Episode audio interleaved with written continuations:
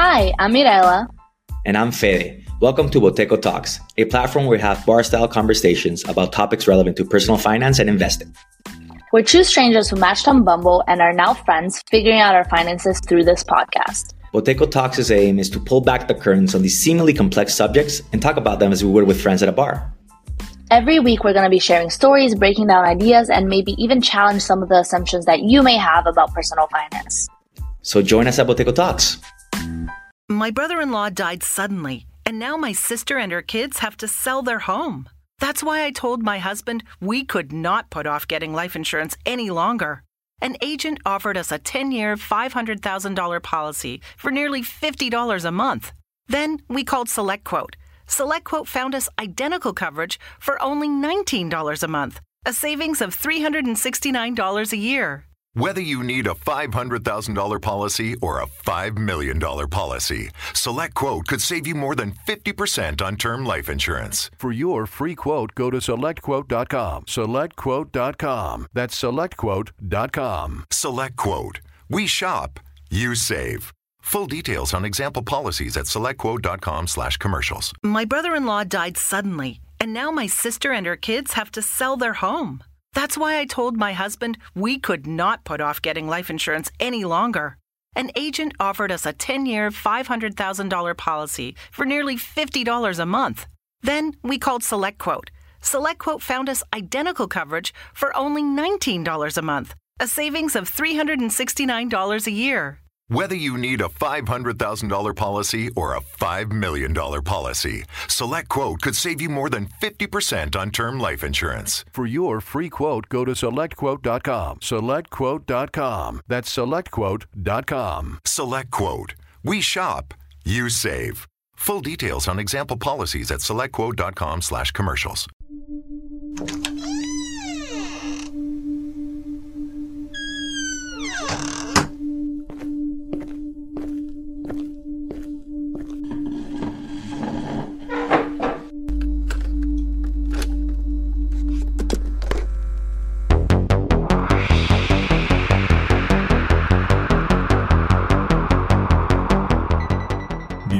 Relatos para no dormir, las historias más oscuras toman vida.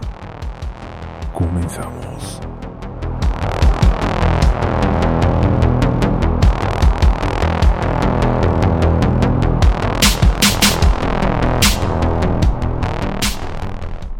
Un gusto saludarles seguidores de Relatos para no dormir. Y hoy seguimos con nuestro especial Mujeres Asesinas, y en esta ocasión hablaremos de Beverly Allet, el ángel de la muerte. En 1991, el Grattan District Hospital, ubicado en el condado de Lincolnshire, Inglaterra, fue escenario de cuatro asesinatos que estremecieron al país europeo cuando una de sus enfermeras más queridas por todos le arrebató la vida a unos niños. El 4 de octubre de 1968 en Nottingham, Reino Unido, nace quien 24 años más tarde se convertiría en una enfermera que estremecería a todo el país, Beverly Gale Allet. A pesar de que no hay demasiados datos biográficos sobre ella, algunas fuentes señalan que Allet tuvo una infancia bastante normal, mientras que otras afirman que desde pequeña empezó a desarrollar una obsesión por querer llamar la atención que derivó varias veces en casos de autolesión. No obstante, se sabe con seguridad que durante su adolescencia comenzó a mostrar interés en el cuidado de niños, por lo que decidió trabajar como niñera y tiempo después empezó a estudiar enfermería en pediatría en el Grattan College. Una vez culminados sus estudios, encontró trabajo en el Grattan and District Hospital, ubicado en el condado de Lincolnshire. Hallett trabajaba en la unidad de cuidados intensivos neonatales del centro médico cuando el 21 de febrero de 1991 cometió su primer crimen. Asesinó a Liam Taylor, un pequeño niño de apenas 7 semanas de edad que había sido internado de emergencia en el hospital por una infección en el pecho. Días más tarde, el 5 de marzo, Timothy Harwitt, de 11 años, fue su segunda víctima, un chico con parálisis cerebral que fue admitido a la sala después de tener un ataque epiléptico. Ninguno de los decesos levantó sospechas, pues las víctimas estaban en cuidados intensivos. Además, Allet se mostraba feliz y gentil con todos, especialmente con los pequeños. Durante todo el mes de marzo, la enfermera, más tarde apodada por los medios británicos como el Ángel de la Muerte, continuó haciéndose cargo de los inocentes que llegaban al hospital. Sus siguientes víctimas fueron Kayleigh Desmond, de un año de edad, Paul Cratton de 5 meses, Briley Gibson de 5 años y Jin Hong Chan de 2 años. No obstante, ninguno de los pequeños falleció, pues los médicos de guardia lograron reanimarlos para posteriormente ser transferidos a otros hospitales. Aunque el modus operandi del ángel de la muerte se basaba en administrar de forma intravenosa grandes dosis de insulina o potasio a los niños para que sufrieran paros cardíacos, algunas veces les inyectaba burbujas de aire o los sofocaba con almohadas. Llegó el mes de abril y la pequeña Becky Fields, de tan solo dos meses de nacida, fue internada en el UCIN por un caso grave de gastroenteritis. Durante su guardia, Hallett le administró al bebé una sobredosis de insulina que la llevó a su muerte dos días más tarde. Sin embargo, de cara a los padres y al resto de sus compañeros de hospital, la enfermera se mostró tan dulce y gentil que tras la muerte de Becky decidieron internar por preocupación a su hermana gemela, Katie Felix. El matrimonio solicitó expresamente que quería que Beverly Allet estuviera encargada del cuidado de la pequeña, y así fue. Durante su estancia en el hospital y los exclusivos cuidados del ángel de la muerte, Katie Felix tuvo que ser reanimada dos veces después de inexplicables episodios de acnea. Tras el último paro respiratorio, Katie fue transferida a otro hospital. No obstante, los ataques de Allet le causaron consecuencias con las que tendría que lidiar toda su vida. La falta de oxígeno derivó en daño cerebral permanente, parálisis parcial de todo el cuerpo y ceguera parcial. A pesar de todo, Beverly Allet seguía sin despertar sospechas, y es que tenía el disfraz perfecto, una bondadosa y dulce enfermera que se desvivía por los niños pequeños. Aun cuando el matrimonio Felix había perdido a una de sus hijas y otra pequeña había quedado incapacitada para siempre, estaban tan agradecidos por los cuidados y la dulzura que Allet le habría brindado a su familia que le pidieron que fuera la madrina de Katie. Para finales del mes de abril, el número de paros cardíacos que ocurrían en la UCIN se elevó de tal manera que esto comenzó a despertar sospechas, por lo que el hospital decidió avisar a las autoridades. Sin embargo, Allet no fue descubierta hasta que cometió el último asesinato. Clary Peck, de 15 meses de edad, fue admitida en el hospital por un ataque de asma.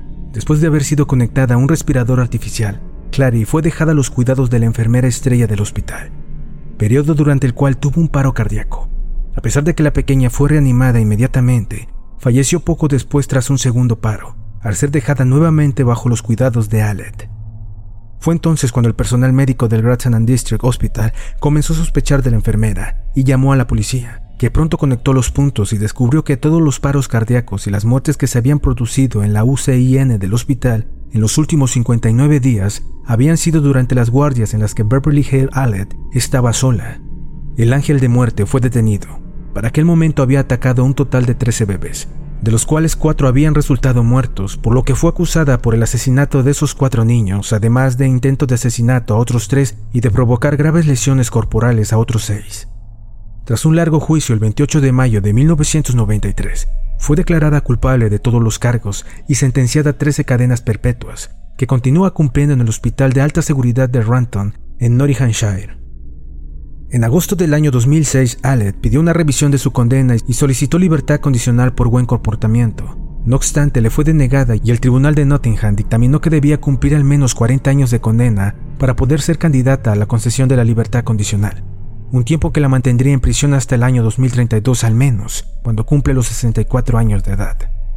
No obstante, el juez declaró a la agencia de noticias Agence France Press que la enfermera ha sido condenada a la máxima pena para proteger a la sociedad de su perturbación y que Allet nunca podría beneficiarse de ninguna reducción de pena porque supone peligro para los demás.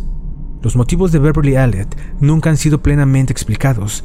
No obstante, los abogados defensores de la joven han alegado que sufre una extraña alteración de la personalidad, también conocido como el síndrome de Munchausen, un trastorno mental que la lleva a automutilarse y hacer daño a aquellas personas que tienen a su cuidado con el único fin de llamar la atención.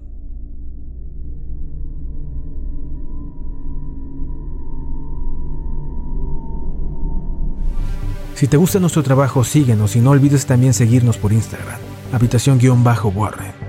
Gracias por acompañarnos y nos vemos en un próximo capítulo.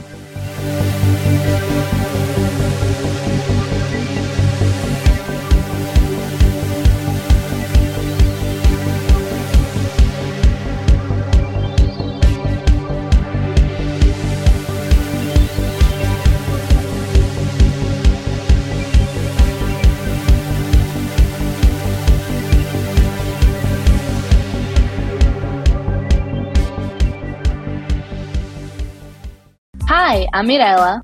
And I'm Fede. Welcome to Boteco Talks, a platform where we have bar style conversations about topics relevant to personal finance and investing.